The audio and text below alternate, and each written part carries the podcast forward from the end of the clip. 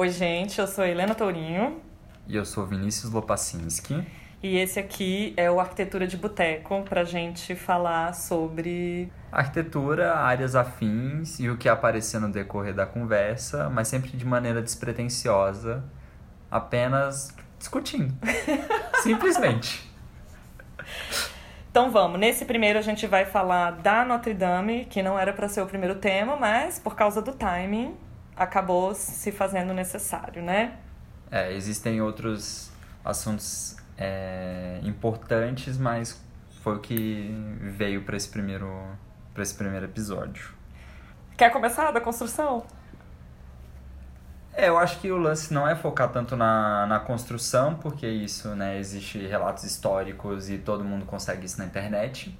Então acho que quem quiser pode correr mais atrás da, da parte histórica, mas eu acho que o importante falar é o quanto tempo ela levou para ser construída, os processos que ela passou e o que era antes também de Notre Dame, assim, né? Então que uhum.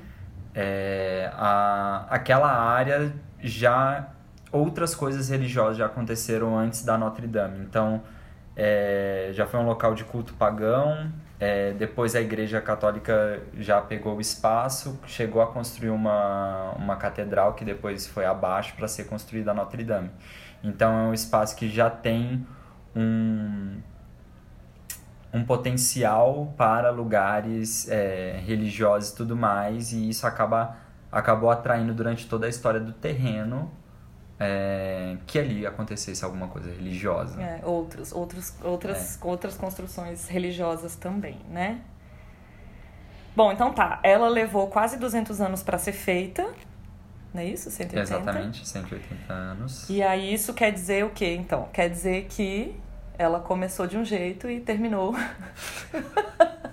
como quase tudo na vida. Começou de um jeito e terminou de outro, que como estamos nós também, todos, é. nessa, nessa vidinha que a gente vai levando. E é pensar aquela coisa que uma, um, uma igreja que demora 200 anos para ser construída, principalmente nessa época que era quando a, os arquitetos estavam começando a ser entendidos como arquitetos, né? Antes eram profissionais da construção e no, depois do período medieval começou a profissão arquiteta ser reconhecida. Então, durante essa construção, vários arquitetos participaram, morreram, e aí entrava outro, e aí construía um pouquinho, entrava outro, construía um pouquinho. E, né, é que nem fazer trabalho de escola, né? No final a gente junta tudo. E vendo o que é que dá. E vendo o que é que dá. Cada um faz sua parte. E aí não Resol... passava de pai para filho. Não passava de pai para filho. e aí resultou nisso, que por mais que ela tenha características é, góticas e a gente fale que é uma catedral gótica, ela passou um, um pouquinho de barroco, tem um pouquinho de românico, tem um pouquinho até já do do pós gótico, né? Então hum. já tem pequenas coisas ali, então ela naturalmente ela já é um pastiche. Ela não é uma coisa sólida que foi construída de uma vez, extremamente coesa. E, e ela com... também não é sólida na vida, porque ela queimou. Da pedra veio, a pedra retornará. Do pó ao pó, né? Que é. também... Ai, meu Deus, é isso. Eu acho que tem esse negócio do... do, do... Como é que fala? Do desse incêndio, que eu acho que é marcante, você pensar isso, assim, porque aonde que eu achei, eu, Helena, achei que eu ia viver para ver um patrimônio da humanidade ruir, entendeu? Que eu acho bizarro, assim, porque nunca na minha. Eu achei que, a, que a, por exemplo, que uma Notre Dame ia durar muito mais do que a minha existência. E que ela, tipo assim, que ela sobreviveria a mim, por exemplo. E Entendi. ela vai sobreviver, né? Obviamente. Uhum. De um novo jeito. De um novo jeito, mas é isso, é que ela não é. As coisas não são permanentes, elas são patrimônio, mas elas, elas são passíveis de serem destruídas, como aconteceu também dentro de toda essa história dela, durante a Revolução Francesa, o pessoal queria botar o negócio abaixo, entendeu? Uhum. E saquearam, destruíram Então ela também já, já tem as próprias, as próprias cicatrizes do tempo Sim, aí, né? É, é aquela coisa da, da pátina, né? Que é aquela sujeirinha, assim, que faz parte da obra é. e não tem o que fazer. Então, toda essa história de incêndio, aí saqueado e não sei o que, aos poucos ela já foi tendo essas cicatrizes e é cicatriz que nem a nossa, né? Uhum. Que vai estar tá lá, você querendo ou não, vai existir, não tem o que fazer. E essa coisa que você falou, né? Da... Porque eu acho que a gente tem na, na nossa cabeça que nem assim, todos os grandes patrimônios muito antigos, então assim, sei lá, pirâmide, é. É, Coliseu. A gente tá aí vendo o Coliseu que ele foi destruído em parte e aí eles decidiram manter ele daquele jeito. Uhum. É assim, só segurar para não cair mais. Você visita o Coliseu? Tipo, tem, tem como entrar? Tem como entrar e aí você faz um, um passeio e tudo mais, mas é, documentários da galera fala assim que hoje o lance deles não é reconstruir porque eles mal estão conseguindo manter de pé. Entendi. Então começa por aí, mas claro, é muito anterior a Notre Dame. Mas a mesma coisa da, das pirâmides do Egito. Elas já estão desgastadas com o tempo, a ação do vento, os intempéries climáticos e tudo mais já fazem aos poucos as coisas não serem tão infinitas quanto a gente acha que são. É. Então assim, finitude das coisas. Ai, Jesus esfregando na nossa cara, entendeu? E assim, eu acho que é, as pessoas têm um pouco de dificuldade de entender isso, porque elas têm dificuldade em entender que as, as coisas acabam. Eu tenho dificuldade. então você eu sou uma dessas aceitar. Pessoas. Eu sou uma dessas pessoas. Não consigo aceitar, mas estamos aí trabalhando para isso. Uh, tá, é, teve, ela passou por uma reforma do Violet Ledoux, que já, aí ela já era meio que. Tipo, ela já tinha aquela carinha gótica, uhum. não é uhum. isso? E a, o governo da França fez um, um. Como fala? Um concurso também, que não sabemos, Sim. descobrimos agora. Que ele fez um concurso para fazer essa, o que seria essa reforma e essa reconstrução, uma reforma que era da fachada.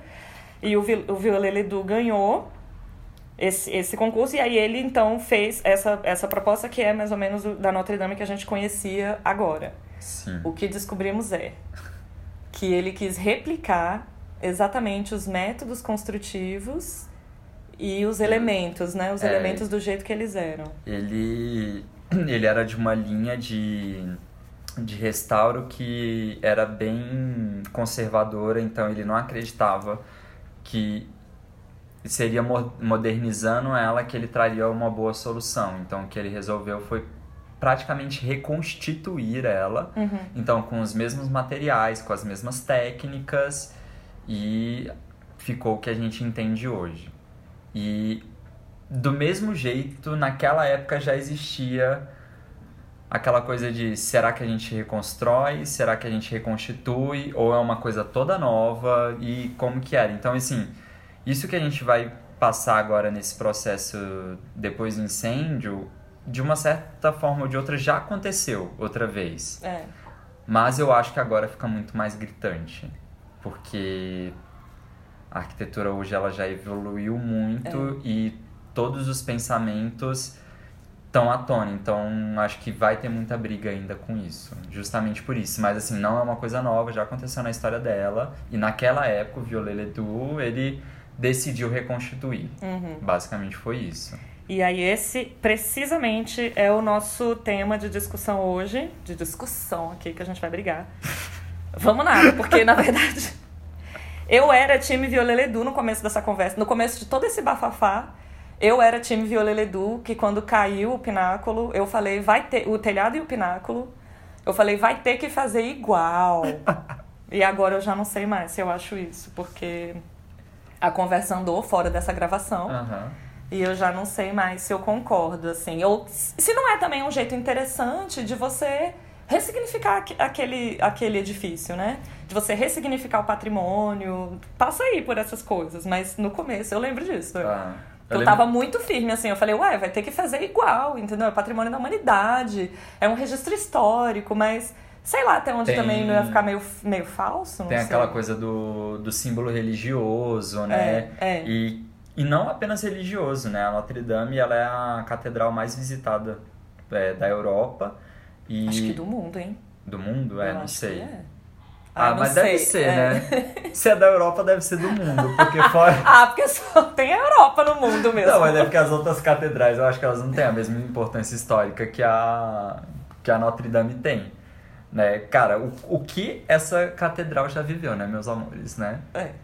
Cara, passou por Revolução Francesa, passou pela Comuna e, tipo, muita coisa aconteceu. Então, é... eu perdi o fio da meada, mas... Ah, que era isso, entendeu? Que já tem muita, já muita coisa aconteceu. Então, eu acho que é a oportunidade de uma nova coisa acontecer em vez de você refazer exatamente do jeito que era. Pois e assim, é. não quero cortar a- o barato de ninguém, mas reconstituir nunca vai ser igual. Porque aquela pedra que sobrou lá, há quantos anos ela tá lá? Então, E aí, você vai utilizar uma pedra, por exemplo, que é o mesmo material, uma pedra calcária igual, mas na hora que você colocar lá, não vai ser da mesma cor. ai, mas ela já era toda manchada dos tempos. Acho que não tem problema não ser da mesma cor. Mas, mas sabe, é que nem reformar piso de taco. Se você coloca uns tacos novos, você vai saber quais são os tacos novos. É verdade. Então, eu acho que essa, essa coisa de reconstituir igual era, eu acho que pode ser um tiro no pé justamente por isso, porque ela nunca vai ser igual. Porque por mais que sejam as mesmas técnicas, o mesmo material, tem essa coisa da pátina, tem a coisa dos intempéries, tem a coisa da, da cor, da, da pessoinha que foi lá e deu uma riscadinha com o canivete pra colocar um coraçãozinho o nome dentro, sabe? Tipo, Ou da pessoa que deu uma riscadinha com canivete pra levar um pedacinho da pedra pra casa. Que isso acontece. a igreja fez isso bastante, né? Inclusive. Fez, é. E olha, até hoje tem patrimônios aí, né? Como que é o nome daqueles que é da Unesco, assim, que é um. Sei lá se é patrimônio da humanidade. Não, das sete maravilhas do mundo, Sim. não sei o quê. Aí tem aquele sítio no México que é aquele Chichen Itza. Aham. E as pessoas ficavam levando as pedras, gente, pra casa, porque era um negócio. E eu acho interessante esse negócio que você falou da pedra calcária, porque eu tava lendo que a pedra calcária, com o calor, muda as propriedades.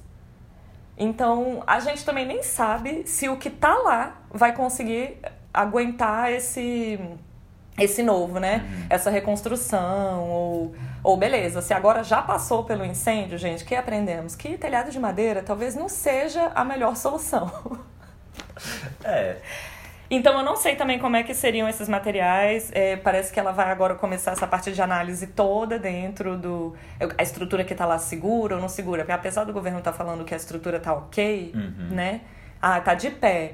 A gente não sabe como é que essas pedras vão reagir daqui pra frente, ou se elas estão com a mesma resistência depois do, depois do calor, né? É, Depois do porque é isso, né? Se você parar pra pensar que absolutamente todos os materiais, eles reagem ao calor, ele dilata ou Uhum. contrai e tudo mais, eu acho que ainda vai um, um tempo, até, digamos assim, esfriar mesmo. Uhum. Até esfriar, até limpar e ver o, coisas que eu acho que agora não devem estar tão visíveis. Então, é, com o desabamento do pináculo, com o desabamento do telhado, o que estava por baixo, de alguma forma, também foi prejudicado. Uhum. E eu acho que é exatamente isso, saber o quanto isso foi prejudicado.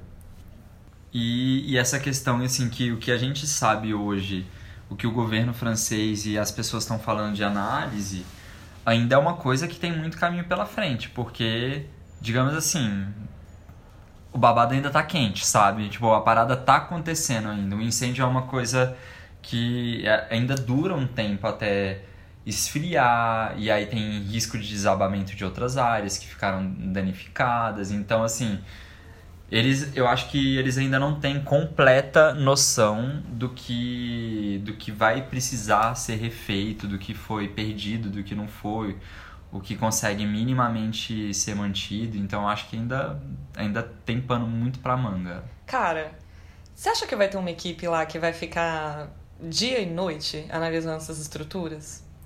Então, né, o governo francês falou que eles vão manter ela fechada cerca de seis anos, né? O Macron falou que quer reconstruir em cinco. Desculpa. Não, mas é isso, assim. Eu acho que eles entenderam seis anos de agora até ela ficar pronta. Aham. O que, sinceramente, eu considero pouco. Você não- acha, você acha que duraria mais? eu acho que duraria mais. É, então, que eu tava lendo, os especialistas estavam falando, esse homem é louco. tá falando 5 anos, é mais uns 15. É, mas é, imagina. Cara, se você parar pra pensar que esses grandes escritórios de arquitetura e tudo mais, às vezes demoram 10 anos para desenvolver um projeto novo, do zero, imagina um projeto que tem pré-existências, fora as partes técnicas. Então, assim, eu acho que é muito mais tempo. Só para construir foi 200 anos, sacanagem. Vamos fazer as mesmas tecnologias. Aí vai mais 200 anos. Aí, gente, meu amor, pode esperar. Nem os seus netos vão ver essa igreja reconstruída. Ou vai vê-la com a clarabóia bem bonita. Nossa, que bonita, é o céu ali. Olha, mamãe, dá pra ver a constelação do não sei o quê. E é isso, eu acho que é uma outra questão, assim, se nesse tempo que ela vai ficar fechada, ela vai ficar completamente fechada, tipo assim, as pessoas só vão poder ver por fora, não existe mais Notre Dame por dentro, Eu sabe? acho que sim, sabia? Tipo, a Sagrada Família, ela não foi fechada um tempo, tipo, eles foram abrir recentemente, assim, Ah, mas sim. você podia olhar ela por fora e beijos, e tira umas fotos aí da praça e é isso, sabe? Você não pode entrar, não tem, tá rolando construção, eu acho que não vai poder, não.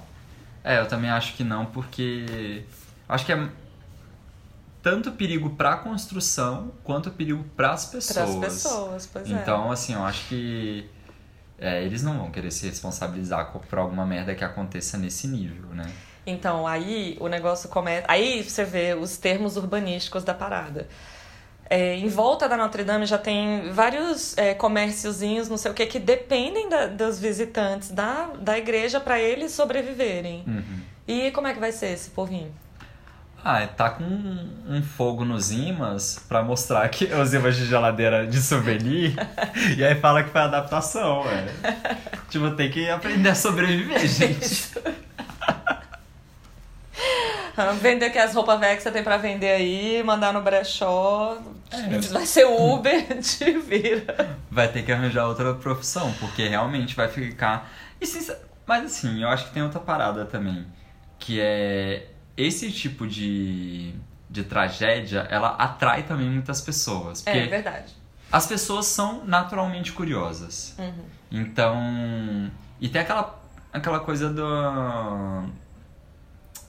Da arquitetura destruída, assim, sabe? Das ruínas. Uhum. Então eu acho que é uma, é uma coisa que as pessoas se interessam. As pessoas estão visitando o Coliseu, que tá cada dia pior, não estão conseguindo, ele tá a risco de desabar e tal, não sei o quê.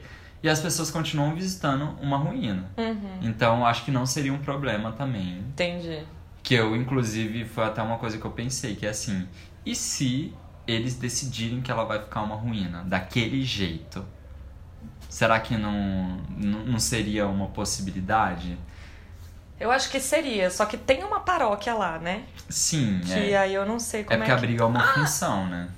A briga, mas também, que já disseram que vão fazer um... Aí, ideia gênia. Vão fazer uma de madeira provisória. Pra queimar. Ah, Gente, alguém fala que madeira não é bom pra esse tipo de construção.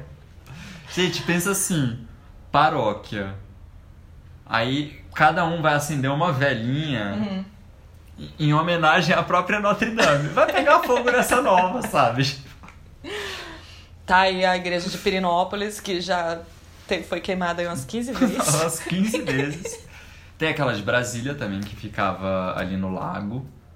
Que, Qual que era essa? Uma igrejinha que era toda de madeira, ficava perto do Bay Park, lá perto do Marina Hall. Caceta, sei, sei, Então, sei. ela pegou fogo e ela foi reconstruída, e é isso. E continuam fazendo ela de madeira. É, vai queimar de novo, né, gente? É uma questão de tempo. Sacanagem, né? Mas é uma questão de tempo. Vamos falar de doação? Vamos falar de doação, então. Vamos falar, Vamos de, falar de coisa boa? Vamos falar de doação? TechPix. Vamos falar de dinheiro, coisa Vamos boa. falar de dinheiro, coisa boa. É, né, não precisa nem falar que foi uma comoção mundial, né, o incêndio da Notre Dame, e que pessoas do mundo inteiro começaram a doar Quantias bizarras, né? quantias bizarras, Aliás, que foi rápido e exorbitante, assim. rápido e porque- exorbitante. Foi questão de uma semana, Que isso? No dia seguinte já tinha, sei lá, né? 2 bilhões. É, 2 bilhões assim. de euros. Não, não, bilhões, tá doido. 2 bilhões de reais. Ah, é, 2 é. bilhões de reais e, tipo, não sei quantos é, milhões de euros. Já tá em. Quando eu vi, tava 880. A gente tá milhões. parecendo aquela, aquela contagem do Criança Esperança. de quanto a gente já arrecadou. Foi, foi desse jeito, porque era assim. Aí a família tal, qual que foi aquela que o Diogo mandou? Que era o holding da Gucci, da não sei que, uhum. não sei que lá, já deu tipo 300 mil. Já deu 300 mil, assim, pá, de cara no dia seguinte. Aí foi uma contagem, uhum. crianças esperando telefonistas, né? É, tipo. Sim. Não, e só um parênteses, é, por conta desse holding que, que é dono da, da Gucci, Louis Vuitton... Nananana, da Gucci não, porque a da Louis Vuitton é o outro holding. É o outro? É, eles são tipo rivais, eles são amigas e rivais. Amigas e rivais. Mas é porque, então a Louis Vuitton também fez uma doação que fizeram é. até meio que uma uma paródia, assim, do que, que a Louis Vuitton faria. Ah. Que aí colocaram, assim, um teto todo, uma, é, todo marrom com a, o LV lá. Sei. E aí na, na praça, ah. o Pedro postou isso no eu Instagram. Eu vi que o Pedro dele. postou, eu não sabia que isso tinha rolado. Exatamente, era tipo. Eu acho que é uma brincadeira, mas assim, se fosse pela Louis Vuitton ia ser bem fundo de verdade, porque eles fariam isso, eu acho. Você acha que eles fariam? Ai, senhor Louis Vuitton, credo. não pode. Não, não pode. É. Gente, mas é tipo misturar o, o sagrado com o profano, sabe?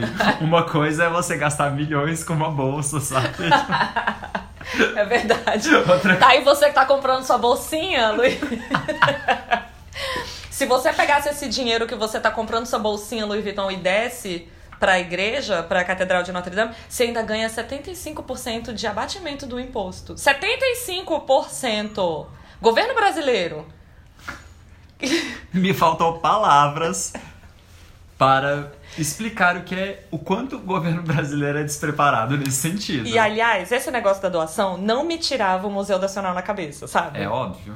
Porque eu falava assim, como que, tipo, em dois. Obviamente, nem se compara, né? Ah, claro. Acho que a, a significância, a, a exponência do negócio, assim, não, não tem como comparar uma Notre Dame com o Museu Nacional. Mas, assim, a Notre Dame muito rápido conseguiu uhum. Um, um, uma quantia de dinheiro que eu acho que dá para pagar um projetinho de arquitetura, né? Com 880 milhões de euros. Assim, acho que dá. Acho que dá, né? Complementares a gente não sabe, é. mas assim, o projeto de arquitetura... Só previsões elétricas, nada de... Nada muito complexo. Nada muito complexo. Sem cálculo estrutural. Isso, exato. que inclusive vou precisar investir bastante. Esse aí vai ser o maior investimento. E aí, muito rápido conseguiram essa quantia. E a galera que era civil, que nem, tipo, que nem nós, que uhum. nem eu e você, a gente ainda ganha um benefício de 75% de abatimento do imposto, velho. Eu ainda não entreguei meu imposto de renda. O que seria se eu tivesse 75% de abatimento do imposto? Assim, cara, eu acho que é uma puta ideia maravilhosa justamente por isso você ajuda a arrecadar fundos para uma parada porque eu acho que assim é, muitas vezes o governos de uma maneira geral mas o brasileiro é, principalmente ele não entende que por exemplo o museu nacional não é só a perda do museu nacional e o acervo que tinha dentro dele mas tudo que envolvia isso. As pessoas que faziam pesquisa e tudo mais. Então as pessoas que faziam pesquisa às vezes elas tipo agora perderam o seu local assim. Uhum então tem muita coisa envolvida e não é só um ponto turístico. Uhum. E principalmente no caso do Museu Nacional, que assim, o Museu Nacional é importância tem, tem importância mundial em termos de acervo, né? Uhum. Mas é uma coisa brasileira. Você vai falar Museu Nacional, tipo, lá no exterior, eles vão falar who the fuck, né? Tipo, o que, que é isso? É. Enquanto. Foda-se você, seu é, museuzinho. Exatamente. Enquanto Notre Dame é uma coisa que. É. Tanto pela literatura, cinema e tudo mais, cara, alguma. Claro, a gente tá falando da parcela da população que tem, que tem acesso à internet, à educação e tudo mais. Mas essas pessoas minimamente já ouviram falar da Notre Dame, com certeza. Uhum. Né? Então não tem como comparar. Mas o governo francês conseguiu uma ótima saída que assim, vamos ajudar a gente, a gente ajuda vocês também. É. Né? É. Para o negócio até ficar atraente também, né? É. Tipo, você acaba. Me dá mais dinheiro, né? Você aumenta. Uhum. É, e eu acho que pro povo francês também tem aquela coisa do. Do francês é bem metida besta, assim, né? De somos o centro do universo, o centro da literatura, não sei o quê. Então, eu acho que as pessoas se sentem muito donas também da, da Notre Dame, sabe? O povo francês. É, o diz. povo francês, os cidadãos, eles se sentem meio donos da, da Notre Dame. E isso faz com que as pessoas se mexam mais, né? Uhum. Então, assim, é só pensar, por exemplo, em alguma, alguma obra muito histórica brasileira que provavelmente você doaria dinheiro, sabe? Se você doa dinheiro é porque de alguma forma aquilo te pertence também, mesmo que seja é, culturalmente, ou era simplesmente um lugar que você gostava e achava bonito, uhum. mas faz parte ali da sua vivência e isso cria interesse na doação. Então o governo francês foi bem ligeiro nisso. E principalmente sabendo que os franceses são muito, muito nacionalistas, né? É óbvio que ia aparecer dinheiro. É. A, galera, a galera ia colocar a mão no bolso, sabe? Estão de parabéns aí os franceses. Inclusive, assim, meus parabéns. Estão dando valor pra coisa certa. Exato, exato. Estão dando valor pra coisa certa. Vamos manter aí esse patrimônio. Sim. Enfim, vamos chegar nessa parte da discussão, é. né? Depois de três horas aqui. Bom, então tá. Então, com todas essas doações também, a gente tinha levantado antes do, do Macron. Uh, do Macron dizer que ele ia fazer um concurso, a gente já tinha levantado essa hipótese, uhum. que podia ser a melhor solução. Sim. E o que eu achei mais legal é porque ficou um concurso internacional. Sim. Então, eu achei que ele fosse fazer um negócio, às vezes, fechado. Tipo ah. assim. Ou. Como, não é concurso, quando você convida só alguns escritórios. É outro nome, né? É concorrência. Concorrência.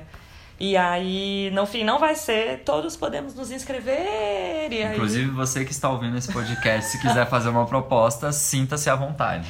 Vamos, e depois a gente pode fazer um que a gente analisa top 5.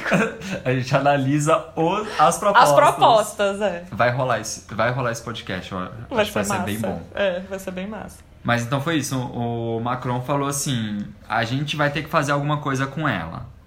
E aí, antes Antes dele falar isso, eu, a Helena e um grupo de amigos nossos, a gente já tinha cantado essa pedra, é. que provavelmente ia acontecer um concurso, mas a gente ficou na dúvida se ia ser um concurso fechado ali só para os franceses ou se ia ser internacional. E a gente ficou sabendo que é internacional, ou seja, vai ser uma caralhada de proposta e vai aparecer de um tudo, assim. Que vai ser massa, né? Que vai ser muito legal. E aí também eu, que era time Violeledu, tava na dúvida se eu concordava que não fosse um francês que ia fazer o projeto. Olha só que pessoinha, né? Xenófoba. Xenófoba, total. É, eu tava achando, eu não... Porque assim, eu tinha imaginado que se, se uh, ia ter...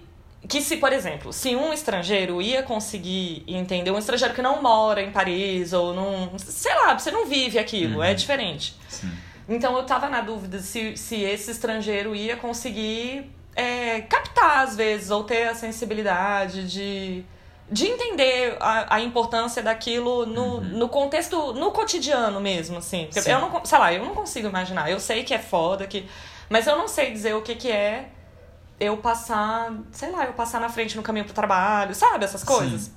Aí, por exemplo, quando ela, ela. quando, quando aconteceu o incêndio, Tipo, a Bog mandou uma mensagem falando assim: Cara, eu passei lá ontem.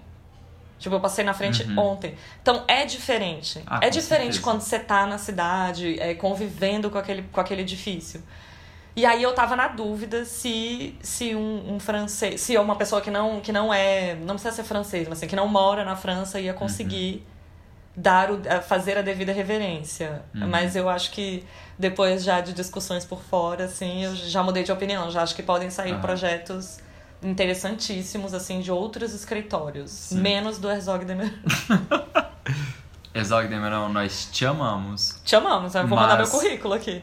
Mas assim, difícil aceitar algumas coisas que vocês difícil. fazem. Difícil. Inclusive, vamos pegar o nome daquele prédio deles agora. Nossa, aquele lá que você mandou no grupo, que difícil. O que é aquilo, né? Exog Demeron acertou muito já. Vulgo Tate Modern. Né, né que é eu acho um puta de um museu. É foda. Mas assim, eles dão... E assim, eu, eu acho que eu não gosto de falar que é erro ou qualquer coisa assim. Mas eu acho que é um pouco. Não é precipitada a palavra. É quase como vaidoso demais, assim. É...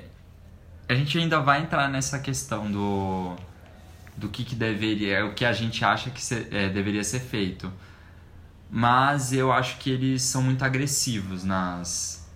É aqui, ó. É a Filarmônica de Hamburgo, na Alemanha. Uhum. Filarmônica de Hamburgo, na Alemanha, é. Nossa Senhora. Falta, faltam palavras. Faltam palavras, porque. Eu acho que a palavra é isso. Jesus. Eu acho que é muito é, agressivo, sabe? É. Acho que é muito agressivo e eu acho que eles não respeitam muito bem a história do. O prévio, né? O prévio, exatamente. E aí, uma coisa que eu tava pensando dessa sobre tem que ser francês, não tem que ser francês, como que um não francês traduziria isso. Uhum. Eu acho que tem uma coisa que é muito sensível, que é assim, que nem você falou, a Bog tava. No dia anterior ela passou lá. Provavelmente, muitas pessoas passam lá diariamente, ali indo para o trabalho e tudo mais, e às vezes nem olha para Notre Dame porque ela já faz parte Uhum. Do. Da paisagem da, urbana. Da, exatamente, da paisagem urbana a qual você convive ali diariamente e tudo mais. E eu acho isso meio perigoso justamente por isso, porque como uma pessoa que não vive aquilo vai conseguir traduzir o que ela era? Uhum. E eu não falo que tem. E assim, com certeza vai ter um novo significado, uma nova forma e tudo mais, mas eu acho que tem que ser assim. Tem que ser kind, sabe? Pra para aos poucos ela ter ela voltar a fazer parte da paisagem de Paris, entendeu? Hum, entendi. Que é assim, cara, imagina assim, é uma é uma silhueta super bem consolidada na França, fica lá numa ilha. Uhum. E aí tudo mais, e aí do nada você muda ela a ponto de mudar o skyline ou de mudar a percepção mesmo. E eu acho isso bem complicado. Eu acho bem, Tem, bem complicado. E, aliás, na arquitetura, é o que não falta de exemplo, né? É o que não falta de exemplo. Exatamente. A gente pode até falar uns aqui de cabeça, assim. Nossa. Aquelas pirocas que tem né, em Barcelona, é. que tem em Londres. É, exatamente isso. A assim. biblioteca que a gente falou hoje, né? A Biblioteca de Paris. A Biblioteca um... de Paris, que também é super Caraca, é um negócio, assim, controversa, né? é muito Porque grande. é um projeto que é interessante, mas que, na minha opinião, ele tem um problema de escala. Que é assim, não é pra escala onde aquilo tá situado. Uhum. Então, acho que isso também pode ser um problema no... E ela é na ilha também, né? É na ilha Ela também. é na ilha. Não, não é na mesma ilha. Ué, não, a ilha... A, a Ilha de France? É, não, a Ilha de la Cité lá, que eles falam. Ah, tá, então é. É na mesma, né? É na mesma. Que é o Centrim, né? Centrim. Centrim da França. É, exatamente. Ali o Copan. igual. Igual. É, igual. É igualinho que nem. Igualinho que nem. Não, mas eu acho que tem uma parada do concurso que é interessante falar, que é assim. É... O concurso ele meio que vai minimamente limitando essa criação. Então, assim, tem um programa de necessidades. Ah, sim. Uhum. E aí, o que me vem na cabeça é: nesse concurso, não sei o bastidor disso, hum. eles vão querer manter a Notre Dame só como igreja? Ou vão aproveitar esse incêndio e fazer um memorial? Fazer um museu sobre a história da, da Notre Dame? Parece que ela já tem uma, um trechinho de museu, não é? Já tem. Eu, ela teve uma Inclusive, parte da história dela foi feita. Eles tentaram fazer uma escavação ali na praça uhum. para construir um prédio subterrâneo uhum. ali. E aí no meio disso acharam umas catacumbas lá e não sei o que, uma galera morta. Ah, credo! E aí. E aí eles pararam, né? Porque aí virou sítio arqueológico já, ah, né? entendi, entendi. Mas assim, eu, eu não sei se tem, nunca visitei, mas mais ou menos que nem acontece na, na Sagrada Família, do Gaudí. No subterrâneo tem um museu da construção, que aí tem toda a parte de documentação, maquetes. Você foi lá? Fui. Uai, eu não fui no subsolo não, da do Gaudí. você pagava e tem uma. Ah, então vai ver que era isso. o que pagava extra. Eu não, eu fui também. Viagem universitária, né, meu amor? E eu, não, eu não estava com arquitetos também, em hum. minha defesa, mais ou menos. Em minha defesa, mais ou menos. É, então tinha programa que a Sim. galera não queria fazer, né? É diferente, assim. Porque eu acho que deveria fazer parte, contemplar de alguma forma algo que contasse essa história, sabe? Então, será que não ia ser interessante também você pensar assim, ah, beleza, vamos fazer aqui o edital, o programa de necessidades e tal e tal, mas que você deixasse algum que o projeto indicasse de alguma forma que aquele incêndio aconteceu, sabe? como, gente... como fazer isso, uhum. né? É, é uma possibilidade, assim, né? No, no edital fala assim, pode fazer, mas assim, tem que deixar claro que alguma parada aconteceu. Mas vai ficar mais do que óbvio, né? Vai aparecer uma outra coisa lá. É, é verdade. Vai aparecer uma outra coisa lá. Então, assim, naturalmente. E é isso uma coisa que eu tava conversando com o Felipe, hum. que é. Eu, Vinícius, se eu vou num lugar, tipo assim, uma Notre Dame. Ah, recon... lá, ah lá, lá vai. Ah, se eu vou. se eu vou num lugar tipo assim, Notre Dame reconstruída, exatamente como ela era. Uhum. E eu sei disso, pra mim perde o valor. Mas acontece. Sabe por quê? Porque eu vou chegar lá me sentindo enganado. Entendi. Que aquilo então, lá não é mais original. É... Por isso que, assim, eu sou eu, eu sou uma pessoa extremista. Mas nesse caso, assim, ou pra mim, ou deixa na ruína, Uhum. E aceita isso, faz que nem o Coliseu, deixa na ruína, a galera visita do jeito que dá e tudo mais, beleza. Ou parte para uma coisa nova. Então, o meu sentimento dessa parada da, da reconstituição é isso. Tá enganando as pessoas. Entendi. Aquilo não é mais original. Pois é, e o, no meu grupo lá de estudos, o pessoal até dis, discutiu um pouco disso, de outras formas, não era com a Notre Dame, assim, mas era dizendo assim. É, se um trabalho de arte não foi feito do jeito que o memorial diz que foi, que ele perde um pouco do poder, assim, uhum. ele perde um pouco da relevância, ele perde um pouco da aura. Então, uma menina estava contando um caso que ela tinha, sei lá, cuidado de um acervo que eram de uns de um de uns vasos lá que, sei lá, se acreditavam que eram do século II depois de Cristo, depois descobriram que era tudo réplica do século XIX. Então que aquilo perdeu um pouco do, da aura do trabalho, sabe? Total. Tinham vários trabalhos de arte que tinham sido citados e que o cara falava, e se o cara não tiver feito aquilo mesmo? Uhum. E aí você fala, ai, que bosta, né? Se ele não tiver feito, então eu acho que talvez tenha mesmo um pouco. Porque aí fica cenográfico demais, é, né? Eu, eu até citei, assim, nessa, nessa conversa, que foi assim: é, se eu vou ao Louvre eu acho que uma das obras que menos me pega, no sentido de eu querer ver, é justamente a Mona Lisa. Hum. Porque eu nunca vou saber se ela é a original ou a réplica que eu tô vendo. Você nem vai conseguir chegar perto também, É, né? tá, tem então... isso, né? Porque vai ter um bando de chinês vai lá. Vai ter um bando de chinês. Tirando foto e tudo mais.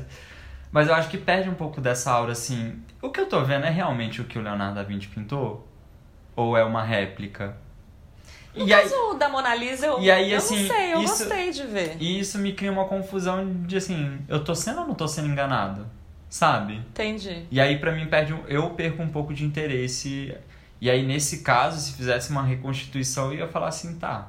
Tipo assim. Cara, mas então, e a Sagrada Família? Que tá sendo feita agora, menina. Tá lá os, os mas é tudo branco. Mas é porque ela não tá sendo reconstituída, ela está sendo construída. Porque é, ela nunca, é, terminou nunca terminou de ser construída. É, tá, Existe um projeto do Gaudí que foi todo documentado. E aí, a partir dessa documentação, eles estão fazendo a construção, não é nem reconstrução ou reconstituição, é construção, porque ela simplesmente nunca foi acabada. É, é, tá, entendeu? tá, entendi. É, é diferente mesmo. Então acho que é diferente. Mas esse é o meu ponto porque eu não gostaria que ela fosse reconstituída. É, então, eu não sei, porque, por exemplo, eu vi a Mona Lisa de longe. Uhum. E, sei lá, lá na hora meio que não importava, sabe? Uhum. Na hora meio que não importava, tipo, que eu tava vendo uma réplica ou não. Era legal é, pela experiência, assim. Sim. Então, é, até porque é isso, né? Acho que quando eu visitei a Notre Dame, eu não sabia. Acho que eu não sabia da história. Bom, eu era menos arquiteta naquela época. Mas assim. Eu acho que eu não tinha noção que, que ela já tinha passado por tudo isso, que ela tinha levado 200 anos para ser feita, que já tinha rolado uma super reforma. Uhum. Então, tinha um negócio assim de você falar, ah, então as coisas eram assim, Uhum. sabe, naquela época. ah. E a minha memória do espaço é aquele probleminha que eu falei que tava rolando. Uhum. Eu lembro que eu achei ela meio pequena, Uhum. sabe? Tipo assim, eu entrei, olhei e falei. Tava ah, esperando em maior. É. Eu falei, hum, acabou já. Sabe, tipo assim, eu andei Sei. lá na igreja e falei, ah, tá, cheguei no fim, acabou. E aí, quando. Ou, porque aí grupinhos de arquitetos bombaram, né? Na Aham. época do incêndio. Aí o- eu no meu grupo com o Yuri lá, ele pegou e falou, ai, nunca fui. E a B falou, nossa, é incrível, porque é enorme e é maravilhoso. E eu falei, enorme? eu lembro dela meio pequena, sabe? Tipo, não. Eu realmente não lembro dela muito, muito grandiosa, assim, Sim. nem nada. Então já nem sei dizer também o que que ela é mesmo, sabe? Aham. Eu, assim, eu não consigo lembrar de ter ficado muito embasbacada, nem nada disso, mas eu lembro disso, assim, sem saber que tinha rolado já uma super reforma do Violelidu, eu achava assim, ai, olha, caramba, é o sinal dos tempos, Uhum. entendeu? Ai, na época era assim, e tá de pé, e é, mal sabia eu, né? Uhum. Então, é, não sei também, eu não sei se, se tem tanto problema assim uma reconstituição, Uhum. entendeu? É. Mas assim, o que eu defendo também é que. Vamos lá, Almodóvar faz isso muito bem. Hum. Que é, ele conta uma história, chega uma parte da história que a gente acha que tem uma continuação. E ela de fato tem uma continuação. Uhum. Porém, a partir daquele ponto, é uma nova história. Que não aparece no filme. Que não aparece no filme, a gente fica querendo saber. Mas eu acho que é exatamente esse mistério, entendeu? Até esse incêndio agora de 2019, ela já tem uma história. Uhum. E a partir desse incêndio é outra história que vai ser Sim, contada sim, sim. agora. É. E aí tem outra coisa também. Graças a Deus, hoje é, a gente tem muita tecnologia, muitas pessoas estudiosas sobre isso e tudo mais. E é, o governo francês tipo, já falou que tem uma documentação absurda. Você viu o cara que escaneou? Você leu isso que Sim, o Pedro mandou? exatamente. O cara escaneou a parada toda. É tipo assim, o cara escaneou digitalmente, em 3D, ela inteira.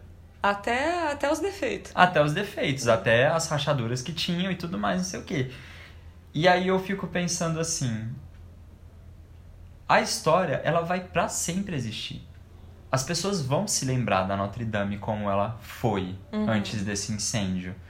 E momento sentimental assim, mas eu acho que a história é o que tá dentro da gente também, é é a memória, sabe? É aquela foto de quando você visitou, é o livro de história que conta inclusive a história do incêndio. Uhum. Então eu acho que não tem a necessidade de uma reconstituição. Uhum. Porque, cara, se eles falam, se der na telha e falar assim, vamos construir agora uma Notre Dame em cima do Stonehenge, Ia ser ótimo. sabe? Tipo, A gente resolveu mudar. é, a gente resolveu mudar, resolveu fazer algo de diferente. Então, assim, eles têm documentação suficiente pra reconstruir ela quando eles quiserem. Uhum.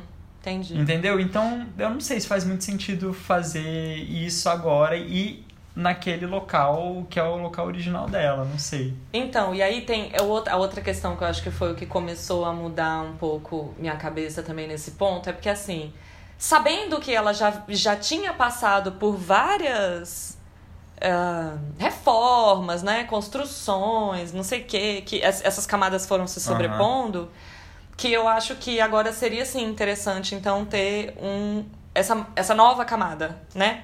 Ela queimou, caiu o telhado, caiu o pináculo. E aí, hoje em dia, a arquitetura já está muito na frente, né? Uhum. Já tem muitas possibilidades arquitetônicas de, de construção, de material, de software para levantar a forma que quiserem. Uhum. Menino, você acha que o Frank Gehry vai entrar? Deus me livre. Deus me livre. Deus me livre. É, então, que, que também colocar es- essa nova cara seria uma nova camada numa história que tem mais de, né, sei lá, que nem a Bog falou assim, ah, o telhado tem 800 anos. Uma, imagina uma história de 800 anos que continua se renovando, então Sim. pode ser interessante mesmo um novo projeto. Sabe- um negócio novo, né? Sabe aquela coisa que a gente sempre fala de que projeto de arquitetura nunca acaba? Ai, Jesus, sei. Sabe? Eu acho que é um pouco disso. É. Que assim, quando a gente acha que terminou, sempre vão aparecer novas demandas, novas dificuldades para aquele espaço e tudo mais. E eu acho, é, eu gosto de entender a arquitetura como um organismo vivo. Uhum. Cara, a arquitetura, tanto é que não é estático que tá aí, né? Que Tá caiu. aí, que caiu, exatamente. Mas assim, cara, tem coisa acontecendo o tempo inteiro, sabe? Então, acho que. E isso deixa mais rico ainda, sabe? Eu acho. É, por exemplo. Espero que eu não esteja falando merda, mas Parlamento de Berlim, que tem aquela cúpula de vidro. O domo do. Da Hashtag Building, né? Que é a sede do governo alemão, foi destruído, se não me engano, segunda, é, durante a Segunda Guerra Mundial. É, a cúpula foi destruída e aí, né, concurso de arquitetura e tudo mais. E assim, independente se é feio ou bonito, eu acho que tem uma coisa que é além, que é uma pessoa que nunca viu aquilo na vida, ele vai bater o olho e ele vai ficar assim, ah, por que que tem essa cúpula de vidro nesse prédio super antigo? Uhum. E eu acho que essa, essa coisa do não saber o porquê gera uma curiosidade que pode ser interessante, sabe? Pode Uhum. levar também as pessoas a, assim, ah, mas por que que tem agora esse, sei lá, esse pináculo todo de alucobond? Ai, proposta do Rui Ataque. Rui Ataque. Não. Então- Manda Rui, manda Rui. Então acho que é isso, assim, a, a- eu acho que intriga as pessoas, sabe? Uhum. E isso pode ser bom também pra história da, da catedral. Uhum. Porque eu, eu consigo imaginar uma, eu passando por ela sem nunca conhecer e ver uma igreja super antiga gótica e do nada uma parada moderna junto, eu ia ficar minimamente curioso e o que, que aconteceu aqui, sabe? Isso Uhum. não foi construído desse jeito. Uhum. E eu provavelmente ia buscar saber. Entendi. Então eu acho que é uma visão interessante também. Com certeza, é, com certeza. Pensando por esse lado, eu acho que. Que sim, que a melhor solução é um concurso e que a melhor solução é que não reconstitua, né? Sim. Que seja um negócio novo. Você acha que todos esses escritórios muito foda vão mandar? Renzo Piano vai mandar com certeza. Renzo Piano, olha, eu acho que vão ter uns cinco assim que eu tenho muita certeza que vão mandar. Os franceses todos, né? Assim, ó, mas- é, os franceses, mas Jean Nouvel, Vai. com certeza. Talvez ele ganhe já. O o da biblioteca, o Perrault, o, o Dominique Perrault. Dominique Perrault, com certeza. O dele vai ser bosta. Acho que Norman Foster e Renzo Piano também mandam. Vão mandar, é verdade. O Norman Foster eu acho também que mandaria, com certeza. Mas o que eu mais gostaria, Álvaro Cisa. Álvaro Cis. Nossa, Álvaro Cis, assim, quando você falou, eu acho que ele é o cara pro, tipo, the man for the job, assim, Sim, sabe? total. Tipo, porque o Álvaro Cisa é muito sensível. E mais do e que eu acho sensível, ele. A arquitetura dele é muito delicada de uma forma. É bonito, assim, né? É muito. eu acho que ele é muito respeitoso. É. Eu acho que ele respeita a paisagem, ele respeita os materiais, Uhum. ele respeita os usuários. Então, acho que ele é um cara respeitoso nesse sentido. Nossa, ele é um arquiteto completo. Ele é um super arquiteto. E aí foi até que eu falei do do Souto Moura também, né? Uhum. Que né, eles são bestzinhos, já tiveram escritório junto e tudo mais. Eles não têm mais? Eu achei que eles ainda tinham, que eles ainda eram sócios. Eu não tenho certeza. Então, Na, é, na minha. Assim, a última coisa que eu tinha na cabeça é que Uhum. eles tinham um escritório juntos, mas que também pegavam. Aham. Cada um pegava projeto mas que é lá. isso, são Um coworking. é, um coworking. Dois velhos. dois é, dois é lá prancha. Olha aí a solução. A gente aqui se perguntando, entendeu? O negócio é ser coworking até ser velho. E, e é isso, assim. Pensando em quem vai mandar, acho que, acho que todo, mundo, vai né? querer, sabe? Todo mundo vai querer, é verdade. Eu acho que é aquela, me- aquela coisa assim, o máximo que pode acontecer é eu não ganhar, né? É. Mas eu vou dar aqui o meu pitaco, porque, que, gente, pra dar pitaco tá, tá todo mundo dando, né? E nós, inclusive. E nós, inclusive. Ai, quem que era que a gente tinha levantado aqui? Herzog Demeron eu acho que acabam mandando. Ah, com certeza. Principalmente o Herzog Demeron, que ele já tem um histórico de intervenções em, É, em prédios em antigos. prédios antigos. né? Então, eu acho que eles com certeza vão mandar. Gosto muito deles, porém nesse caso tenho medo. Tenho medo. Eu gosto deles também, mas em geral eu tenho medo do Herzog Demeron. eu gosto muito mais do discurso deles do que da arquitetura deles. Entendi. Tem umas arquiteturas que eu gosto. Tipo assim, é porque essa do, do de Hamburgo, Aham. eu acho um pouco exceção. De hambúrguer. De hambú- a de hambúrguer, eu acho um pouco exceção, porque em geral eu gosto da arquitetura Sim. deles, mas assim, essa quando eu vi, eu falei, dureza. Nossa! Deu um pouquinho pesado na mão. Ai, pesou né? a mão, menos base, né, É. amiga? Que tá aparecendo sua maquiagem. Ele tá na cara Tá que na- você é falsa. É, Então tá, é- eles eu acho que mandam, mas assim, eu em geral eu gosto dos projetos deles. É porque aquela. Frank Gehry eu torço pra não mandar, mas eu Nossa. acho que ele manda. Cara, ele manda. Ele manda, ele né? manda, Mas, ai, mas. Medo. então- Medo também. E ó, em geral eu gosto dele. A gente Das- tava conversando hoje sobre A ele. gente né? tava. Na verdade, ele é difícil. Difícil. Divide muitas opiniões. Divi- Até porque, assim, se ele for fazer aquele negócio do, do papelzinho amassado, das folhinhas, não sei o que, não vai dar certo, entendeu? É. Eu acho que não. Que aí não é respeitoso, por exemplo. Ah. Ele tacar o, o coisa do, do- de Bilbao em cima do. Sim. Aí eu acho que não, não, não, não condiz, assim. Não sei o que, que ele poderia propor também. Generalizar eu acho que nunca é bom, mas, de uma maneira geral, quem trabalha com parametria, eu acho que não ia se dar bem nesse concurso. Ué, mas aí todos, né? O Foster trabalha, Herzog de Menon trabalha. Praticamente. O... Álvaro Cisa, Álvaro Cisa- não. Nossa, será que a gente tá sendo um pouco parcial aqui? Nossa, não sei, amiga. É... Renzo Piano trabalha, né? Renzo Piano trabalha, mas o Renzo Piano tem uma coisa que ele, pra mim, seria uma puta aposta, Ah, que é desenvolvimento de materiais. E o mas Renzo- aí ele não cumpre o prazo do Macron, não. É, não, ele, assim, ele não vai cumprir o prazo do Macron, mas... E se ele fizesse um Jorge Pompidou? Não, assim... Um Jorge Pompidou de pináculo. Ai, eu Ai. topava. Azul, vermelho. É, aquele, aquelas tubulações, assim, tipo, giga. E aí coloca uma escada por fora pra Nossa, pra acessar. acessar. Ai, uma, uma, uma escada helicoidal por fora do pináculo. Ai, gente, maravilhoso. É isso, você já vai vendo a vista É. rodando. Já vai vendo a vista da cidade toda. Inclusive eu vi como se fosse uma. Ah, alguém assim que fez um desenho, tipo um estudo já e tal, não sei o quê. É? É, e assim, mais uma pessoa aleatória, assim. Aham. E aí eles fizeram o telhado plano, sem pináculo. Ah. E aí em cima era tipo um jardim, tipo com um banco e tal, não sei o que, era na apreciação de. Highline tá na moda, né? Ra- Tá usando muito, Highline né? tá usando muito. Diga-se de passagem minhocão, né, que tá aí nessa Ai, luta. vai ser tema também. vai Pode ser, ser, tema, em algum momento. Mas eu, é, eu acho que é isso.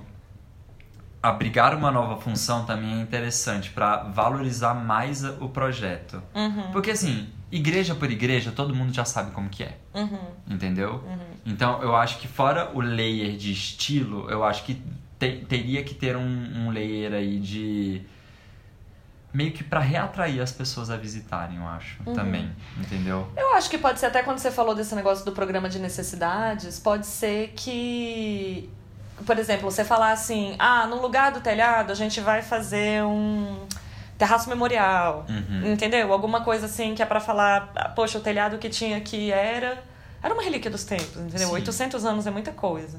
E aí falar, não vai, não vai ser mais de madeira, não vai ter mais o telhado, mas então a gente gostaria que foi a parte que caiu, Uhum. né? A gente gostaria que ela fosse ressignificada. Então Sim. você fazer uma referência, eu acho que pode ser interessante também, assim. É, não, e tem aquela coisa que. Eu acho que é um andar natural das coisas. Vai lançar estranhamento, burburinho, oh meu Deus, não é original, não sei o quê. ah, ah, ah. Até que uma hora todo mundo vai simplesmente, tipo, ver ela como ela foi, foi feita nessa nova versão. E tudo bem, as pessoas vão aceitar aquilo porque é aquilo. Uhum. E aquilo vai fazer parte da nova história dela. E É. aquilo vai fazer parte da nova história das pessoas que veem ela. Uhum. Então, por exemplo, se você for pensar assim, ah, o meu sobrinho, ele nunca. Ele, ele vai ver primeiro na vida dele, provavelmente, a Notre Dame reconstruída do que a Notre Dame antiga. É, A não ser que ele vá assistir o Corcunda de Notre Dame. o Que inclusive. Qual dos corcundas? É, qual dos corcundas, né? Qual versão? É, mas... É, tipo isso. Eu acho que tem outra parada que é interessante e que me dá um pouco de medo sobre concurso de arquitetura. Hum. Concurso de arquitetura são só arquitetos participando. Uhum. E assim, arquiteto é muito cheio das vontades. Sim. Né? Ego assim que não cabe dentro. E no fundo, no fundo, eu acho que a pessoa que mais tem que ter, ser ouvido, é, ter que ser ouvida é a população, uhum. sabe? Porque quem vai passar ali todos os dias e tudo mais são cidadãos. Será que isso não pode ser material constituinte do edital, por exemplo? Antes de elaborar o edital, tem uma pesquisa com os usuários, entendeu? Assim, então, para os usuários dizerem o que, que eles gostariam que fosse uhum. essa, essa, esse novo projeto, assim. Sim. O que, que você acha que valorizaria a, a catedral a partir de agora. E os usuários respondem e isso já entra como premissa para o arquiteto, entendeu? Tipo assim, isso já faz parte do programa de necessidades porque a população pediu. Eu acho isso muito legal porque, como a gente está falando de um, de um prédio histórico que faz parte de uma paisagem urbana muito, muito, muito bem definida. É, e aí existem pessoas que frequentam, que simplesmente às vezes passam por ali todos os dias. E aí eu acho que é muito. Acho que é muita pompa o arquiteto, um arquiteto, achar que ele vai conseguir fazer essa leitura, sabe? Uhum. Eu acho que é uhum. muito pretencioso. Entendi. Sabe? Por isso que eu, é, eu acho que os leigos, os cidadãos e tudo mais deveriam participar de alguma maneira ativa uhum. desse concurso. Seja por isso, né? Fazendo uma pesquisa antes para isso entrar como premissa dentro do, do edital ou qualquer outra seja a forma que eu não pensei. Uhum. Mas eu acho que é importante justamente por isso, porque no final a arquitetura é isso, né? É, é pro usuário, né? É, é pro usuário. Né? Mesmo você sendo Star Architect lá, fodão e tudo mais, cara, você tem. Você, você tem um plano de necessidades básico, assim, que você tem que cumprir. Uhum. Não adianta você ser só um malucão e colocar lá o que você quiser, porque aquilo não é mais uma escultura. Aquilo lá vai ser visitado, vai ser presenciado, as pessoas vão entrar. Uhum. Qual que vai ser o sentimento dessas pessoas? Então, eu acho que o buraco é muito mais embaixo. Sinceramente, eu acho que a gente vai passar anos ainda falando sobre isso. E, eu, e uma coisa que eu pensei que é maravilhosa. Hum. Nesse momento, eu acho que eu queria ser estudante de arquitetura para estar tá fazendo ProAl. Nossa, é mesmo. Porque. Quem foi seu professor de pro? Foi. Quem foi meu professor de pro? o meu foi o Chile. Ah, não, ele já tinha saído quando eu entrei. E ele. Quem que era? o meu foi a Flaviana. Ah, eu não tive aula. Flaviana Amorzinho. Entendi. Velho, imagina, você tá tendo aula de Proal ProAl, para quem não sabe, é uma matéria que basicamente fala técnicas retrospectivas, é. né, que é você fazer arquitetura em cima de uma pré-existência. E ela é de Olinda. Nossa. Então assim, ela, ela manja muito de patrimônio. Uhum. E ela é a pessoa que sabe, ela soube me falar na época o que, que era melhor. Então, por exemplo, você pega uma igreja de ouro preto que teve problemas às vezes na pintura, uhum isso vale a pena ser apenas restaurado. Agora, uma reconstrução assim, ou por exemplo, que nem o Pena fez no, em Congonhas, no, no Museu da Arte Barroca, hum. Que ele saiu da igreja e fez um prédio anexo, uhum. que valoriza muito mais a igreja. Cara, eu acho que são várias possibilidades.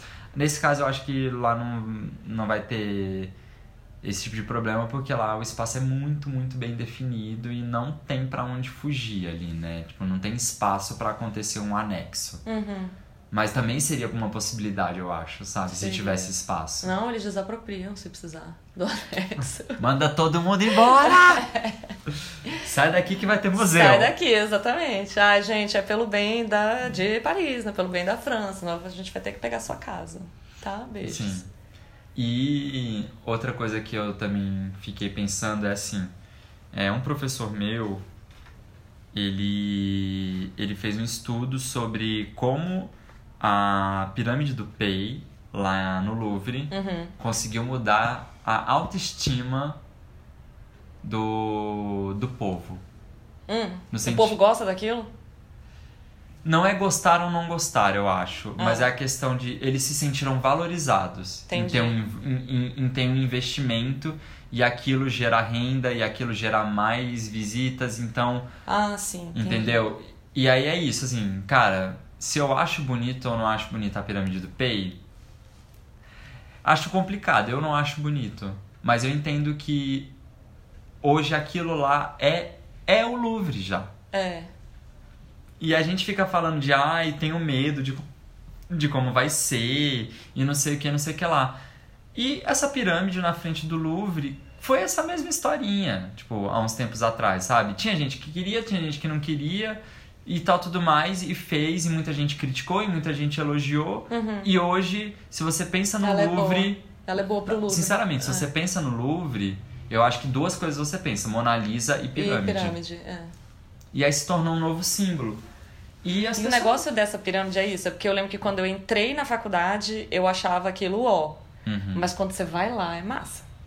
Nunca fui também. Não sou Tipo- uma pessoa tão viajada. Poxa, você não foi na França? Não. Eu só fui na Espanha. Vai entender essa pessoa. é. Bom, Bom, estudei fora francês, esses, a porra exatamente, toda. faz, fez a porra toda e fora esse, essas coisas é isso, assim. É, quando eu entrei na faculdade, aquilo era muito podre, era tipo, ai, ridículo, e lá, e a gente gongava. Mas lá, eu fiquei até mal de ter que admitir que eu achava legal, sabe? Que eu falei assim, né, massa isso, né? Aí você chega lá e fica torcendo o nariz falando, ai, nada a ver. Mas, tipo, no fundo tá meio, meio emocionado, assim, meio, Sim. pô, na verdade é mó massa, entendeu? É muito. E eu acho que é isso, assim, vai causar muita discussão, mas uma hora as pessoas vão entender. É. Ou mesmo se não entender, é, que- é que nem se assumir pra família, sabe? Ah. Você não precisa gostar, Ah, sim. Mas você tem que aceitar, É. sabe? Tipo, Tem você que tem respeitar. que respeitar. É, você tem, que, respeitar. respeitar. Tipo isso. O que você vai achar particularmente, É. foda-se, né? Assim, foda-se não, mas no fim das contas, né? Aham. O negócio vai estar feito lá. Fazer o quê? O incêndio criminoso é que não vai dar, né? É, de novo, não, né? Pelo amor de Deus. Não, diz que foi um curto-circuito, né? Aham. No, no elevador. Num elevador provisório. Ah, inclusive, pode ser que a gente não tenha falado, mas ela já estava. Em, Já- é, já estava reformando, ela né? já estava em reforma. E foi um curto-circuito dessa reforma que causou essa treta toda. Eu só não queria ser essa empreiteira. Só isso. Nossa senhora, essa empreiteira agora vai ter que Nossa! só fechar, só. Se fudeu. Ou então. Nunca mais vai pegar nada. Nada, caceta, gente. Faliu. Faliu. Muda de nome, muda esse contrato social. Nossa, tira no passaporte. É, vai, meu filho. Foto falsa com bigode. Te pica daqui, é só isso, assim. Te pica daqui, porque, caraca, eu não tinha pensado nisso. Velho. Ah, tá. Não, só uma coisa meio engraçada que aconteceu que foi antes de fazer esse podcast, eu e a Helena a gente combinou de fazer um, um deverzinho de casa. A gente não fez exatamente como a gente esperava, mas o importante é competir. E o que eu fiquei mais curioso era exatamente disso. Eu joguei assim a hashtag no Facebook, porque o Facebook nesse sentido é melhor do que o Instagram e outras redes sociais, mas eu coloquei lá, hashtag Notre Dame. Queria saber o que, que as pessoas estavam falando. E eu não queria saber o que, que os arquitetos estavam falando, eu queria saber o que as outras pessoas estavam falando. Uhum. E aí eu me deparei com um post maravilhoso, que eram umas fotos assim, com uns renders bizarros, assim, De feio. de feio, parecendo uma parada, umas paradas meio Jetsons, assim, sabe? Sei. Tipo, uns pináculos. Ai, como que é aquele da, da cidade olímpica lá de Barcelona? Que é uma torre que tem um anel lá em cima. Ah, do Calatrava. do Calatrava. Aham. E aí fizeram umas paradas assim e tal, não sei o que. E aí o nome do, do post. Calatrava vai mandar, Calatrava. Calatrava vai mandar. Vai mandar lá seus esqueletinhos pra lá. Certeza. Chega, Calatrava. Chega! Mas é bonito, tá? Obrigada pelo Museu do Amanhã. É bonito, assim, tipo, eu te adoro como pessoa. Te adoro como pessoa, mas assim. Tem até amigos que gostam. Mas é isso. E aí o que eu achei mais interessante era ver essas opiniões. E o nome desse post era assim: Não deixa Notre Dame na mão dos arquitetos. Ui. Porque é isso, no final, o que importa é a opinião popular, né? Uhum. Porque já deixou de ser uma instituição particular da igreja e tudo mais para ser uma coisa mundial, né? Que nem a gente estava lendo, em 91 se tornou patrimônio mundial pela, Uni, pela Unesco, 91, não faz tanto tempo, Uhum. né? E, e é isso, é uma coisa que é mundial e popular. Então, assim, no fundo, eu acho que quem a gente teria que ouvir são essas pessoas. E eu vejo que as pessoas estão com medo. Uhum. Você sabe por quê? Você lembra quando caiu as Torres Gêmeas em Sim. Nova York? Você lembra de alguns projetos que o pessoal levantou? Deus me livre, entendeu? não dá, não dá. Aquilo não dá. Melhor ter deixado o buraco mesmo, que diz que na Sim. verdade tá super pai, né? Eu não sei, eu não fui. É, quando eu fui. Tava já, aberto já? Que já tinha caído, tava só o memorial, não tinha aquela parte nova lá, que é do Calatrava, inclusive. Ah, então tem uma parte nova. Eu entendi que tava só o buraco, que eles não, tinham levantado nada. O buiaco. O buiaco, tava lá o buiaco. Não, então. É... Que era uma piscina, assim, né? Exatamente, isso é um memorial só. E aí tem essa outra parte que é uma construção que, se não me engano, é do Calatrava. Aham. E que é um vão livre, tipo, giga e tal, não sei Tudo o quê. bem, mas não é gigante pra cima, né? Não, é, gi- um obelisco. Não, assim. não é um obelisco. Porque as propostas eram. Aí, porque também, eu acho que a parametria tava, sei lá, se no começo. Mas aí A vinha galera aquela. tava muito empolgada. Ela era muito empolgada, porque era tipo uma corrente de DNA pra cima e chegava lá Aquela coisa assim, Dancing entendeu? Towers da Zaha Hadid, né? O trem. Ai, a Zarra vai mandar. Quer dizer, não a Zarra, né? o escritório da Zarra vai mandar. Em memória. Em memória da Zarra. Psicografado. E engraçado que a, Zaha, ah, que a é uma que não me daria tanto medo. Sério, eu teria medo. Porque. Ah, ela. Não, mentira, eu acho que eu teria um pouco de Sério, medo. ela ia assim. fazer uma. Assim, é eu acho que o que ela ia fazer ia ter uma cara de ex- exoesqueleto. Sim. que é bonito, mas assim, como que você vai tacar aquilo em cima da Notre Dame? É o Calatrava, né? É, Tipo é assim, o Calatrava. O Calatrava que só faz um bando de cemitério, né? Como assim, de cemitério? Cara, tudo dele parece um bando de ossada, sabe? Ah, tá, sim, Sabe, sim. parece, tem, lembra aquela coisa das costelas e tudo mais. Então, eu, eu juro, eu lembro a primeira vez que eu vi uma parada, tipo, uma obra do Calatrava, eu nem faculdade eu fazia ainda de arquitetura. E aí eu ficava assim, gente, cemitério dos elefantes do Rei Leão, sabe? tipo, costelas gigantes e, e. E aí. E aí esse é outro ponto também, que esses arquitetos que já têm uma linguagem extremamente específica, por exemplo, que nem o Calatrava, que nem a Zaha Hadid, que nem... é, Cara, a gente acabou de falar dele. Do Pei, do, do Louvre. Gente, o Pei já fez essa fucking pirâmide em uns cinco projetos. Sabe? Tipo... Cara, você vai no, no Museu de Arte Moderna de Washington, Uhum, tá lá umas pirâmides. Aí depois eu fui descobrir que é de quem do Pei. entendi. Aí ele tem uma casa de música, não sei aonde, que é uma pirâmide de vidro. A casa de música. É, a casa de vidro. Aí eu falo assim, "Hum, a gente já entendeu, moço, que você gosta de pirâmide, sabe? E de vidro. E de vidro, e de vidro. Então, assim, dá pra dar uma mudada. E aí eu. É isso que eu tenho medo, por exemplo, com esses arquitetos que têm uma linguagem extremamente específica, como é o Frank, Lloyd- é, ou como é o Frank Gehry, como é a Zaha, como é quem mais Calatrava, como é o Pei, porque eles O Rui. o Rui, exatamente, entendeu? Uhum. É, eu tenho medo desses arquitetos. Agora, por exemplo, se eu pego um Paulinho, Paulinho Mendes da Rocha, Ai, amor da Paulo. minha vida, Amor da vida. se ele pega e faz uma parada, eu sei que ele pode não mandar tão bem por não ter o conhecimento francês, entender é, o que aquilo representa para a França e para a sociedade, não sei o quê, porque ele não mora lá. E, e, cara, sinceramente, isso não é um estudo de um ano que vai fazer um arquiteto perceber qual é a verdadeira importância. É o Uhum. dia a dia, né? O cotidiano. Mas eu tenho certeza que dentro dos limites do conhecimento dele, ele ia mandar muito bem. Uhum. Vi de Pinacoteca, Ai, pinacoteca, cara. sabe? E é. A Pinacoteca. Aquilo é lindo Cara, a demais. Pinacoteca, eu não consigo imaginar como era antes de Paulo Mendes da Rocha. É, Porque é tão bom, tão bom, tão e é bom. super sensível também, E é né? isso, É é- discreto, é respeitoso. E eu acho que o negócio lá do, do- da Pinacoteca aqui, que é legal, é porque assim, parece que ele elevou o prédio que tinha antes. Sim. Entendeu? Tipo assim, e, e não, não com a intervenção necessariamente do, das peças dele de aço e tal, mas Sim. só dele descascar o prédio, ele já colocou a, a, o edifício, assim, o que Em era o outro liceu, patamar. em outro patamar. E isso é muito, isso é muito sensível mesmo, assim. É... E aí é por isso, assim, eu vejo ele e aí eu falo, cara, ele seria um bom, uma boa pessoa. Pode ser que ele não atinja o que os franceses querem, Uhum, mas ele ia conseguir fazer um projeto sensível, entendi. entendeu? E aí é uma parada assim, é um cara que ele não trabalha com arquitetura técnica. O negócio dele é coração, sabe? Uhum. Ele, claro, tem a parte técnica de desenho, de detalhamentos e, e novas esquadrias e tudo que ele sempre fez da parte técnica. Mas antes de tudo, ele é um cara que faz com o coração. E a gente viu isso no documentário dele, né? É, que é foda. Que é assim.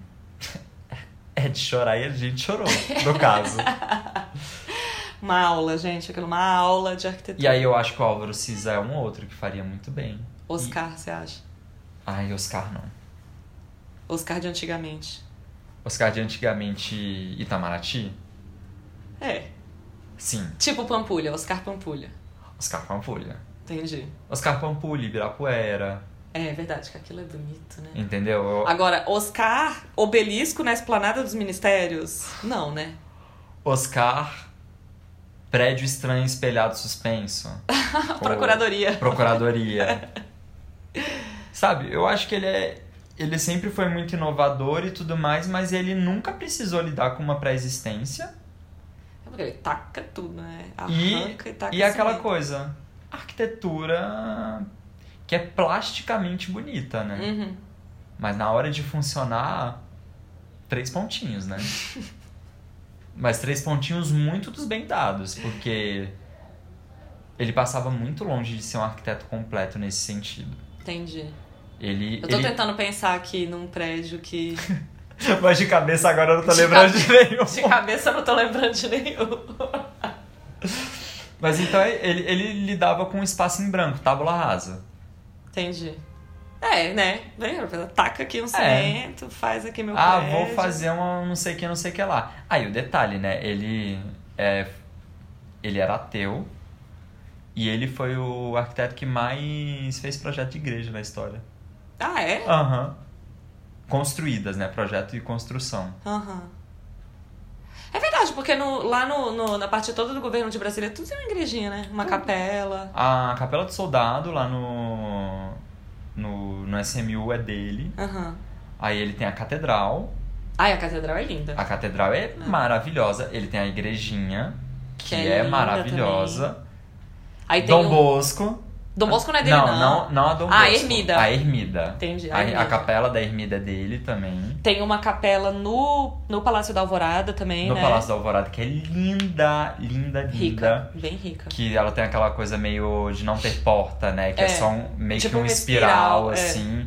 E aí, putz. Esse Oscar Niemeyer talvez eu confiaria. Entendi. Mas depois ali da Procuradoria, da é, Cidade Administrativa de Belo Horizonte, que é aquele prédio suspenso também. Ah, que é tipo uma procuradoria também, é não que. é? Não, não. Não? Um que parece um pórtico e é um prédio suspenso todo espelhado também. Gente, eu não conheço esse. É um projeto que é interessante, mas é duvidoso. Ah, Interessante enquanto estrutura, é realmente foda. Mas enquanto forma, assim. tal. uai, o MASP. Cadê Lina? A Lina que fez Sesc Pompeia, ela tinha que participar desse concurso. Caraca, é mesmo, velho. Ia sair umas coisas legais, né? Porque, sinceramente, eu acho o Sesc Pompeia talvez seja a melhor obra de. Tipo assim, foi a pessoa que melhor lidou com a pré-existência. Ai, é. Cara, Não, eu. Paulo Mendes também. Não, né? Paulo Mendes também. Mas é porque. Mas é porque assim, aquilo lá do Sesc Pompeia é também é massa, né? E também eu acho que eles deram uma elevada no que eram aqueles gal, galpões antes. Cara, era um bando de galpão que não tinha valor nenhum. Aí ela vai, ela entra, ela pinta a estrutura de vermelho. Aí ela coloca. Faz o negócio todo dentro. Aí ela faz um rio dentro. Sabe? Ela vai ressignificando. E, e ela não tá fazendo aquilo para se amostrar, sabe? Uhum. Ela tá dando mais valor ainda ao que já existe. E eu acho que é isso que é mais incrível. E eu acho que é isso incrível a nível de tocar pessoas que não entendem da parada. Uhum. Então, por exemplo, minha irmã, quando foi a primeira vez no Sesc Pompeia, nunca tinha ouvido falar. Eu não tive a oportunidade de ir com ela, ela teve que ir sozinha com o Joãozinho. E aí foi isso. Dela depois me fala assim, cara. Ela, ela me perguntou assim, aquilo tudo foi construído novo? Aí eu falei, não, aquilo lá é, eram galpões que já existiam, ela fez intervenção e tudo mais. Ela, nossa, mas é tão demais que parece que foi construído daquele jeito. É. Olha que incrível isso. Você pegar uma coisa que já existe, você fazer uma intervenção e ficar tão bom que parece que sempre foi daquele jeito. Uhum. E Isso é também é uma nova incrível. história, né? Que é Isso, uma nova nova história. camada, um novo. Cara, mas é isso. Depois que a gente dá esse tipo de exemplo, obviamente eu também não conheço assim a fundo Uhum. o trabalho do, dos escritórios franceses, assim. Mas sabe quando você fica assim, você fala, ai, ninguém vai conseguir. Hum. Ninguém vai conseguir, porque é isso. Tipo, a Lina já fez e a Lina não tá Aham. mais aqui entre nós, então assim, não vai dar. Não, e fora que é, a gente tá falando dos Starkcats, né? Que é, É. tipo, só a galera. Ah. Tipo, Pritzker, assim, né? Ou Reincurras, com certeza. Nossa. Rencurras com certeza vai mandar. Com certeza. Eu, eu ficaria curiosa pra ver. Também ficaria. Porque eu, o dele, eu acho que ele. É, os projetos dele parece que ele não tem uma linguagem específica, né? Cada projeto parece que tem uma cara diferente, então sempre vai sair uma novidade que foi. Tem outro que não pode participar desse concurso. Ah. Big. Cara, ele vai tacar a Locobonde. Ele Não. vai tacar a Locobonde, com certeza. Bjork, é, Bjark, Bjark né? Ingels, Bjark é. Não participe desse concurso se vocês estiveram ouvindo esse podcast. Ma- Mas o Rencurras, apesar dele ter uma, uma linguagem que não é exatamente muito bem definida, eu acho os projetos muito bem resolvidos. Entendi. Então, agora do Big, não. Você sabe que eu tenho meu problema com o Big, né? Eu sei que você tem problema com o Big. Mas é porque eu acho isso, eu acho que ele é assim, vamos fazendo. Sabe? Tipo, vamos fazendo, a gente vê aí no que, que vai dar. Não Esse é meu tipo de projeto. Vamos, vamos indo. Não que que vai ele- dar em algum lugar. não que ele não pense no que ele tá fazendo. Mas é porque eu acho que às vezes o, o inusitado dele é simplesmente por ser inus- inusitado, entendeu? Entendi. O que eu acho que funciona para alguns casos, um prédio de estacionamento que nem ele fez, mas não funciona para outros, sabe? Uhum. Tipo, e a vida é assim, É. né? Mas eu acho que a gente pode se surpreender também com escritórios que a gente não conhece, nunca ouviu falar dando um banho, Que é o Sabe? legal do concurso. que é o legal do concurso. É. Entendeu? Porque, gente, o ano. Foi o ano passado? É, foi o ano passado que o ganhador do Pritzker foi um tipo um chileno que pff, ninguém conhecia, sabe? O Aravena? Quê? O Aravena? Aham. Como ninguém conhecia? A galera conhecia ele. Mas eu ele- não conhecia, mas, a galera Mas conhecia. ele não é Stark Tech, Não, sabe? não, ele não é não. É. Ele, ele não era uma pessoa que fala assim, nossa, quem que esse ano você acha que vai ganhar? Pode ganhar. Ai, o Aravena, né? Ninguém É, falava ah, isso. Ninguém vai falar, sabe? Então, assim, eu acho que a gente pode se surpreender com essa galera também. Às vezes, nos escritórios franceses, né? A gente tá nessa coisa do o francês que entende a cultura, a importância e tudo mais. Às vezes vai ter lá um escritório que vai dar um banho. Ai, tomara. Porque tomara. é, porque é isso, eles vão dar um banho por quê? Porque eu acho que eles não têm tanta. Tipo, não tem muito olhar em cima deles. E no fundo, é o escritóriozinho pequeno lá de Paris, e que são pessoas comuns, assim, são arquitetos, mas, mas são pessoas comuns, são essas pessoas que entendem, sabe? Uhum. Pode não entender em termos de, é, de forma, de material, mas o sentimento eu acho que são essas pessoas que entendem. Uhum. Até porque O eu. do Paulo Mendes mesmo, né? É. Ele começou porque ele ganhou um concurso, Sim. assim, que era desse.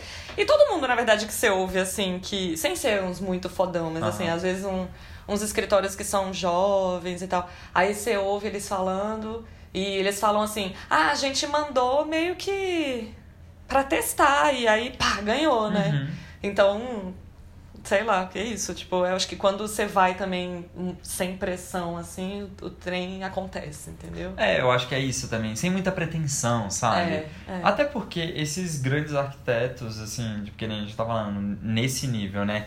Hans Piano, Norman Foster, Jean Nouvel, Dominique Perrault e tudo mais, o ego deles já é muito mais inflado. Uhum. Então, eu acho que eles vão querer fazer aquela coisa que as pessoas olhem e falem assim: isso aqui é do Norman Foster, isso aqui é do Renzo Piano. Uhum. E o mais importante não é isso. É assim: essa igreja é da França, essa igreja é, tem uma história, e, e não é o arquiteto. Uhum. Não é a arquitetura no final. Uhum. Sabe? É o que aquilo vai representar. Que é, é, é muito mais fundo do que simplesmente o meu ego querendo construir uma piroca em cima de uma igreja, entendeu? Sabe? Cuidado aí, Norma Foster. É. Norma Foster e Janovel. Janovel também. Né? Segura essas pirocas. Segura essas pirocas, fecha essa braguilha, porque, meu amor, ninguém tá querendo isso agora.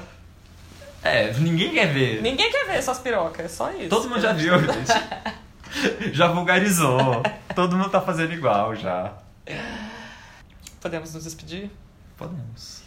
Então tá, gente. Isso aqui é um pouquinho do que rola nas nossas cabeças em relação a esse tema. E opinião a gente tem para dar. Se ela vale de alguma coisa. é. Não estamos sabendo. Mas o propósito aqui é você poder dar a sua opinião esdrúxula ou não, embasada ou não. Sim. Até porque eu acho que esse podcast ele nasceu. E o nome do podcast tem isso, né? É. Que é assim isso que a gente está gravando, na real, é uma, é uma conversa que a gente já teria no nosso cotidiano, porque eu e a Helena a gente senta para discutir as coisas. Então a gente só está gravando. E pode ser que não signifique nada, mas se você achar que significa, que ótimo. ótimo. Porque pode ser conversa, na verdade, que esses grupos já estejam tendo também de Exatamente. algum jeito, né? Então. E é se encorajem a, a pesquisar pelo o assunto, assim, porque eu acho que esse é um tema que não é só arquiteto que vai estar interessado. Re, da, dessa reconstrução. É, não, não. Acho que se você perguntar para quem não é arquiteto, as pessoas vão ter o que dizer, né? É. Elas vão ter uma opinião, cara. E é. E elas são 100% válidas também. Sim, também. Igualmente. tipo, não igualmente. dá para ser invalidado. Então é isso. Gente, até o próximo episódio. Nos vemos. Tchau, tchau. Tchau, tchau.